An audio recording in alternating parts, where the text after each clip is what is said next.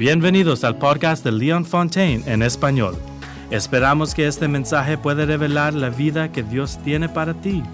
Por favor, suscríbete y déjenos una división para que este podcast sea visto por más gente que lo necesita. Ahora prepárate para la palabra de Dios. Quiero hablar un poco acerca de estar a merced de sus propias creencias. La mayoría de las personas piensan que están a merced del diablo y dicen, el diablo es el que me bloquea. El diablo es el que hace difícil mi matrimonio. El diablo es el que no me deja tener prosperidad. El diablo es el que me deprime y me hace sentir triste. Es el diablo, es el diablo, el diablo, el diablo. Salí de la iglesia una vez, por la puerta de atrás aquí. La puerta de entrada había el diablo sentado en la acera. Él estaba llorando. Le pregunté por qué estaba llorando. Él dijo, aquí me culpan por todo. Es una broma, es una broma. Eso no sucedió, bueno. Ahora, algunas personas piensan que están a merced de un Dios renuente. ¿Por qué Dios no sanó a mi ser amado? Lo hizo hace dos mil años. Ni siquiera está en sus manos. Sin embargo, seguimos pensando que Dios otorga sanidad a las personas. Él rompe cadenas. Si usted tiene suficiente fe, Dios danza el dardo, curación, bam, y usted está curado. ¿Por qué Dios no trajo paz? ¿Por qué Dios no restauró mi matrimonio? ¿Por qué necesitamos todos estos milagros y creemos que Dios es un Dios renuente? Y que si usted cree lo suficiente, Él tiene los brazos cruzados y dice, está bien, y luego se lo otorga.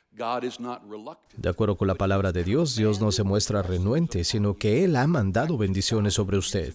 De hecho, hace dos mil años Jesús lo calificó para recibir las bendiciones, y ellas le han sido dadas, literalmente depende de nosotros, aprender a atraerlas a nuestro mundo. Desde ese reino espiritual que prevalece sobre todo, el reino del espíritu anula al reino mental y al reino físico. Lo milagroso no es, esto va a asustar a alguien, lo milagroso ya no depende de Dios, lo siento. Lo siento. Lo milagroso no depende del diablo. Lo milagroso viene de lo que Jesús dijo. Todas las cosas son posibles para aquel que cree en Dios. No es que todas las cosas son posibles para el que trata con el diablo apropiadamente, no, Jesús trató con el diablo. De hecho, Jesús también trató con Dios, Él murió en su lugar, pagó por sus pecados, para que usted esté calificado para cada promesa. Entonces, cuando usted habla de pedirle a Dios, usted no tiene por qué, no pide. Cuando usted escucha estos versículos, tenga en cuenta el contexto. Son esos versículos antes de la cruz o después de la cruz, porque en la cruz usted está calificado. Así que ya no estamos a merced del diablo, ahora ni siquiera estamos a merced de Dios. Él ya ha hecho todo lo posible al enviar a su Hijo a pagar el precio por su pecado. Usted ha sido calificado para recibir sus promesas, para recibir sus bendiciones, para darle su espíritu para guiarlo, para darle a sus ángeles para que lo protejan. Y todavía estamos sentados aquí orando a un Dios renuente o gritándole a un diablo malo. Jesús dijo, de acuerdo con tu fe, que así te sea hecho. Entonces echemos un vistazo, porque lo más poderoso que el Espíritu de Dios puede hacer por usted es cambiar las creencias de su corazón. Si usted necesita un milagro y Dios lo sana, pero usted no cambia las creencias de su corazón, usted perderá la curación o se enfermará de otra cosa. Si alguien ora para recibir un milagro, en el aspecto financiero, y Dios hace ese milagro y el dinero viene, y usted es ayudado a pagar la nómina de su negocio, o usted paga las cuentas que lo estaban presionando, pero usted no cambia las creencias de su corazón, usted volverá a la misma situación antes de que pase mucho tiempo. Es como darle a un hombre un pescado. Usted lo alimenta por un día. Pero si le enseña a ese hombre a pescar, lo alimentará de por vida. Sus creencias, las creencias de su corazón son absolutamente vitales, cruciales como creyente, como cristiano. ¿Qué creencia tiene usted sobre Dios? Porque cada creencia tiene consecuencias. Si usted cree que es tonto, si usted cree que es estúpido, si cree que todos son más inteligentes que usted, bienvenido a una vida horrible. La palabra infierno está en la Biblia. No es una maldición si usted cree que todos están en su contra, que nadie lo quiere, que todo el mundo lo odia. Si eso es así, así esa creencia afectará a todas sus amistades, todas sus relaciones. Todo lo que usted haga va a afectar a sus creencias, pero el diablo lo que hace es tratar de engañarnos para que pensemos que Él tiene poder sobre nosotros. Él no tiene poder, es lo que creemos. Eso es lo que creemos, lo que libera a la cueste angelical, lo que libera las promesas de Dios, que contienen todo lo que el enemigo quisiera controlar. Y no me refiero a las creencias de su cabeza, me refiero a las creencias de su corazón. Entonces, la cosa más poderosa que el Espíritu Santo puede hacer es avivar la palabra de Dios. Y usted no se formará nuevas creencias sin la Biblia. Usted no podrá traer creencias que lo lleven al siguiente ciclo, a no ser que usted comience a amar la palabra de Dios. Empiece a poner en práctica su palabra y luego el Espíritu Santo le revela lo que usted cree. Sus creencias tienen consecuencias. Y no es que el diablo sea tan poderoso. No es que Dios sea tan reacio. Siga adelante y crea. La gente discutirá conmigo a veces. Voy a predicar un mensaje y siempre habrá alguien en el pasillo esperándome y eso está bien. No tengo tiempo para discutir con usted por una hora. Solo digo, genial, usted cree adelante, crea lo bueno. Quiero hablar sobre eso. Yo dije, usted es libre de creer lo que yo quiera creer. No voy a pararme aquí y forzarlo a que crea, solo voy a presentar la verdad. La palabra de Dios, le probaré que se trata de la palabra de Dios. Ahora, usted puede seguir y creer en lo que quiera porque yo no puedo cambiarlo. El Espíritu Santo no puede cambiarlo a menos que usted esté de acuerdo con él. Entonces, lo que sea que usted quiera creer, bien. ¿De qué manera eso le sirve? Como le dice el doctor en el programa. ¿De qué manera eso le sirve? Es lo que creo. ¿De qué manera eso le sirve? No es de extrañar que la Biblia diga, Jesús dice, es mejor que me vaya porque el Espíritu Santo vendrá y Él te guiará a la verdad. ¿Por qué? Porque la verdad los libera. Juan 8:32. Si hay algún área en la que usted no pueda liberarse, ya sea en el matrimonio, las finanzas, la salud, la mente o la depresión, donde su vida no está siendo bendecida por Dios, si usted no está recibiendo la bendición de Dios, no mira al demonio ni le dé el poder de pensar que Él es tan poderoso. No crea en doctrinas que ni siquiera están registradas en la palabra de Dios. Él es soberano. Él hace lo que quiere. En ninguna parte de la Biblia dice eso. Esa es una doctrina confesional hecha por el hombre para lidiar con sus pérdidas. Eso no es bíblico. La soberanía proviene de la mitología griega, no de la doctrina bíblica. Wow, eso es un disparo de advertencia. Es ser soberano. No quiere decir que Dios pueda cambiar su voluntad en cualquier momento que quiera. Él no va a decir, te estás arrepintiendo. Decidí no perdonarte. No, debido a que la sangre de Jesús hay cosas que Dios no puede hacer. ¿De verdad? Dios puede hacer cualquier cosa. No, Él no puede. Él no puede decir no a una persona que cree en Jesús. Él ya recibió el pago. Le daré una lista completa. Ese es otro mensaje. Pero tendemos a pensar que si Dios está teniendo un mal día, Pobre de usted, si Él está teniendo un buen día, eso es genial. No, Dios cumple su palabra, cada jota, cada tilde, Dios no se retracta de lo que dice, lo que sea que haya prometido. Él no dirá, oh, hoy no, solo estoy teniendo un mal día. No, Dios no es así. Entonces lo más poderoso que el Espíritu Santo puede hacer es penetrar profundamente en nosotros y cambiar las creencias del corazón. Ahora, las creencias del corazón predominantemente toman tiempo. Bueno, entonces, los cristianos son firmemente creyentes de los milagros. Dios, quiero una lobotomía, quiero un cambio total de mi sistema de creencias, lo quiero esta noche, es un solo servicio y en 45 minutos y ¡pam! estoy cambiado. Usted conoce a alguien que crea eso. Si usted está saliendo con un mal tipo y descubre que es un mentiroso, descubre que es egocéntrico, descubre que está haciendo cosas a sus espaldas, no puede creer lo que ha estado haciendo en esta relación. Así que toma la decisión de romper con él. A las 10 en punto de esa mañana, usted termina con él. Al día siguiente, 24 horas después, llevan a su puerta. Es este tipo otra vez. Bebé, bebé, he cambiado. ¿Por qué se ríen? Pasa todo el tiempo. He cambiado. Nadie lo cree. ¿Por qué? Porque usted y yo sabemos que un cambio real requiere un profundo arrepentimiento de corazón. Ahora, la palabra arrepentimiento literalmente significa un cambio de pensamiento. Eso toma tiempo, él no va a cambiar inmediatamente. Usted sabe que la Biblia habla de que el leopardo no cambiará sus manchas. Dice, el etiopía no va a cambiar su color. Hay cosas que no se pueden cambiar sin la presencia de Dios, sin el poder de Dios para ayudarlo. Metas en la palabra de Dios y deje que el Espíritu Santo entre en lo profundo de usted y lidie con sus creencias que no sabe que tiene. Déjeme mostrarles un bello versículo en la Biblia, Hebreos 3:12. Esto es lo que dice. Cuídense hermanos. ¿Está hablando con los que no son salvos o con los que son?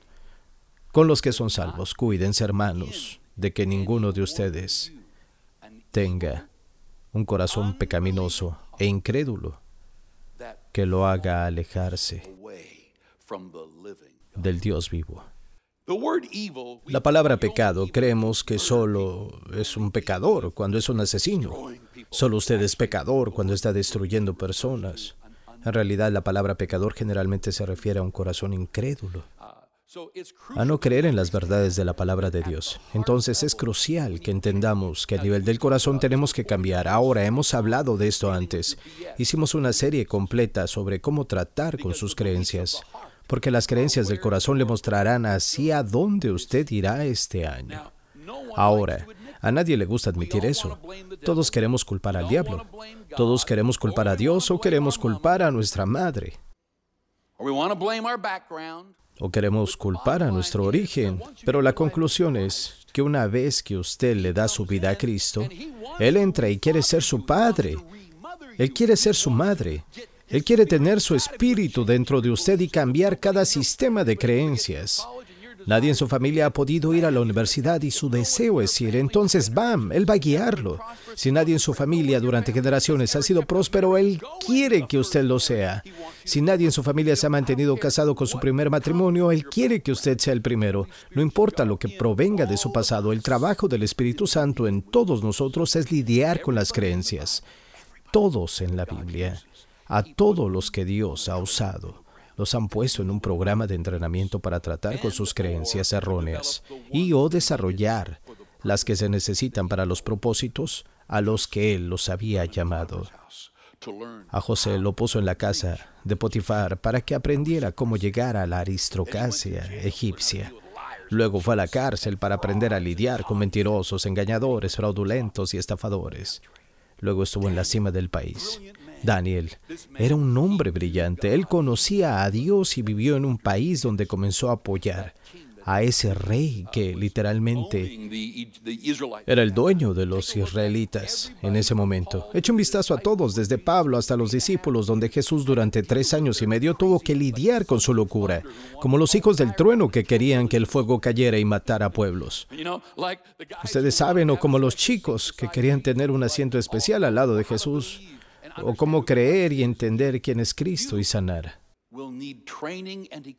Usted necesitará entrenamiento y equipamiento por parte del Espíritu Santo para entrar en la nueva época que Dios tiene para usted. Y si usted no permite que el Espíritu Santo entre en la palabra, podrá seguir adelante y obtener el entrenamiento físico y mental. Podrá aprender a administrar, delegar, confrontar. Podrá aprender a manejar el dinero, manejar sistemas, manejar estructuras, ponerlo todo junto. Pero si no tiene el Espíritu Santo lidiando con los sistemas de creencias de su corazón, entonces todavía va a tener dificultades con todo eso. Entonces, esto es crucial. Todo va a venir en su contra para intentar detenerlo. Bueno, León, parece que las cosas siguen sucediendo.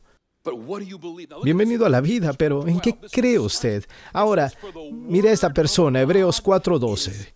Esto es sorprendente, dice. Ciertamente, la palabra de Dios es viva. Usted sabe que hace años encontraron una tumba. Creo que fue la de Tuntacamón, un faraón egipcio, y encontraron semillas viejas ahí. Creo que era maíz o algún tipo de semilla extraña, y las plantaron. Y para su asombro, crecieron durante miles de años. Cuando usted mira una semilla y piensa, ¿ve esta semilla? Esta es una bellota, es más pequeña que la punta de mi pulgar. Pero esta semilla hay un árbol de bellota. Eso es una bellota, eso es un roble allí.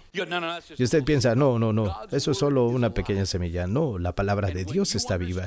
Y cuando usted entiende que la palabra de Dios plantada en su corazón crecerá, habrá cosas que cambiarán su mundo. Pero ahora escúcheme, alguien se sentirá infeliz por esto. Pero sucede gradualmente. Estoy cansado de que los cristianos hagan de la Biblia una ruleta. Ellos toman sus Biblias, las abren, ojean las páginas, buscan una palabra de Dios con la Biblia abierta, apuntan con el dedo y ¡bang! A veces le funciona y Dios le da una palabra y es lo que necesitaba escuchar en ese momento. Pero esa es una manera inmadura de escuchar a Dios llámelo ruleta de la Biblia. Entonces necesito una palabra de Dios. Tomo la Biblia, ojeo las páginas y sin mirar apunto con el dedo. Es como cuando un hombre necesita una palabra de Dios. Así apuntó con su dedo y le salió. Judas fue y se ahorcó. De acuerdo, esa no puede ser una palabra de Dios. Cierra la Biblia. Hace el mismo proceso. Apunta con el dedo y le sale. Ve tú y haz lo mismo. No, eso no puede ser de Dios. No es así. Era solo esa loca ruleta de la Biblia. ¿Qué necesita usted cambiar en su interior para prepararse para lo que vendrá a su corazón? La palabra de Dios está viva son semillas que caen. Pedro dice que es una semilla persistente, es indestructible, incorruptible. Cuando usted comienza a leer la palabra de Dios, no solo esta llega a sus oídos y a su cabeza, sino que es como una semilla que cae y se planta en su corazón. Y esas semillas comienzan a crecer y a crecer. Y si usted continúa en la palabra, usted se convertirá en un seguidor disciplinado, es decir, que el fruto del Espíritu comienza a elevarse dentro de usted. Su paz, su alegría, su paciencia, su tolerancia, su amabilidad, su bondad, su templanza. Todos estos frutos comienzan a surgir dentro de usted y usted empieza a dar fruto en un negocio exitoso, en las finanzas y con los empleados. Si usted es un llamado a la política, entonces empieza a dar fruto. Su vida da fruto. Pero eso sucede gradualmente. En la generación del microondas tenemos un versículo y queremos reclamarlo ahora. Y tratamos la Biblia como si fuera un hechizo mágico. Abrimos la Biblia, necesito un versículo de parte del Señor y voy a declarar en medio de la crisis. Queremos declarar la palabra de Dios, pero declarar la palabra de Dios tiene que venir de una cosecha que está en su corazón, no solo de una semilla que está dentro. Usted no puede cosechar una semilla. Usted ni siquiera puede cosechar un pequeño brote verde. No puede cosechar una manzana verde. Se cosecha cuando es tiempo de cosecha. Cada vez que usted escucha la verdad y la vincule a la palabra de Dios, esa palabra se plantará en su corazón. Si usted está solo escuchando la verdad, pero no está atada a la palabra de Dios, ya sea que la reciba de Oprah Winfrey o de Tony Robbins o la reciba de otras personas, ellos tienen grandes verdades. Ellos no son personas estúpidas, son personas brillantes. Pero si es verdad no está atada a la palabra de Dios, no hay semilla para plantar en su corazón. Si usted ata la verdad a la palabra de Dios y planta esa palabra de Dios en su corazón y sigue escuchando la palabra de Dios, estudiando en casa, escuchando las enseñanzas, meditando en la palabra de Dios. Esa semilla crecerá y pondrá un sistema de raíces en su corazón y esa semilla comenzará a ser literalmente una creencia del corazón.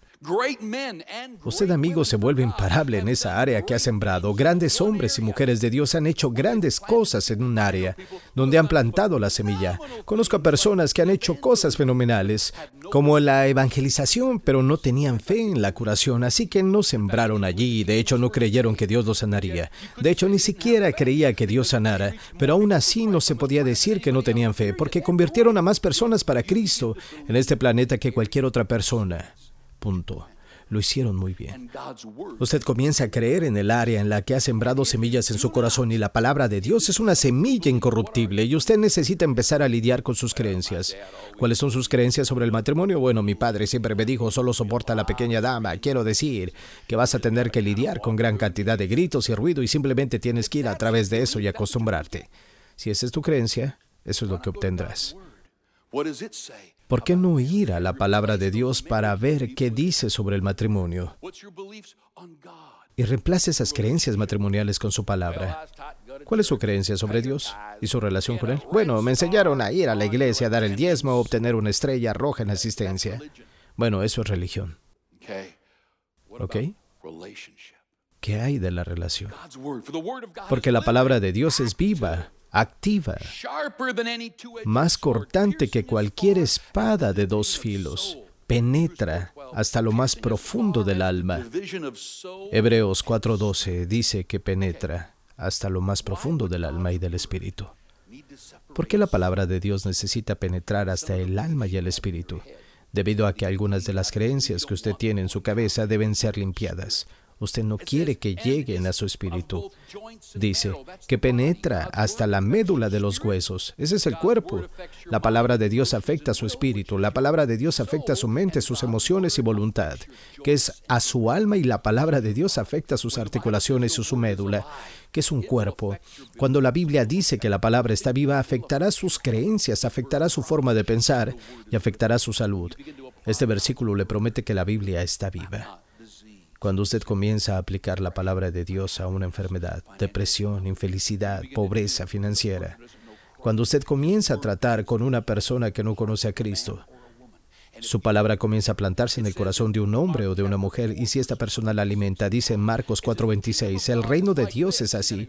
Y si usted se da cuenta que Jesús nos está enseñando exactamente cómo funciona el reino, es como plantar una semilla. Luego dice que usted se acuesta por la noche y se duerme y la semilla crece y usted ni siquiera sabe cómo lo hace. La palabra de Dios está viva y es activa, crece por sí misma. Todo lo que usted tiene que hacer es estar pendiente, plantarla, es estar centrado en la palabra de Dios. Cuando usted se enfoca en la palabra de Dios con sus ojos, sus oídos o su boca, o con los tres, que es la forma más poderosa. Así que escúchelo, mírelo y declárelo. Esas tres cosas siembran la mayor cantidad de poder. Hay tres puertas de entrada a su corazón que siembran en su corazón de forma poderosa. Y usted debe cambiar las creencias profundamente arraigadas en su corazón y solo la palabra de Dios viva, activa y cortante hará eso. Tenga en cuenta que está viva, es activa y es cortante.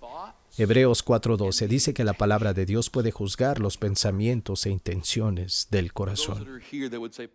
Para aquellos aquí que digan, pastor, hoy estoy tomando la decisión de seguir a Jesús. Estoy tomando la decisión de seguir su modelo en mi vida. Estoy tomando la decisión de invitarlo a Él a mi corazón, a mi vida. Voy a orar con todos desde sus asientos, pero si usted quiere ser incluido, Puede abrir los ojos, levantar la mano y saludarme hasta que yo lo vea. Yo quiero incluirlo en esta oración.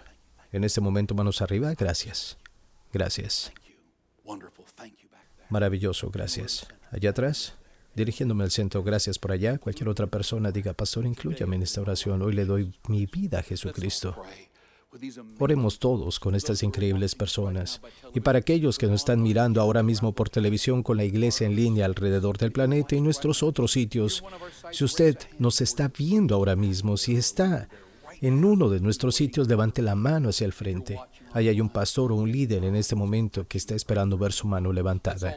Y si usted nos está viendo en línea, entonces diga, Dios lo va a tocar justo donde está. Oremos todos en voz alta, querido Dios, te doy mi vida. Elijo a Jesús, lo seguiré. Todos mis días ven a mi corazón. De hoy en adelante, te elijo a ti. Amén. Bienvenido a la familia de Dios. Así de poderoso es. Gracias por escucharnos. Tenemos un devocional diario que nos encantaría poner en tus manos. Visita entregate.org para suscribirse ahora. Dios te bendiga.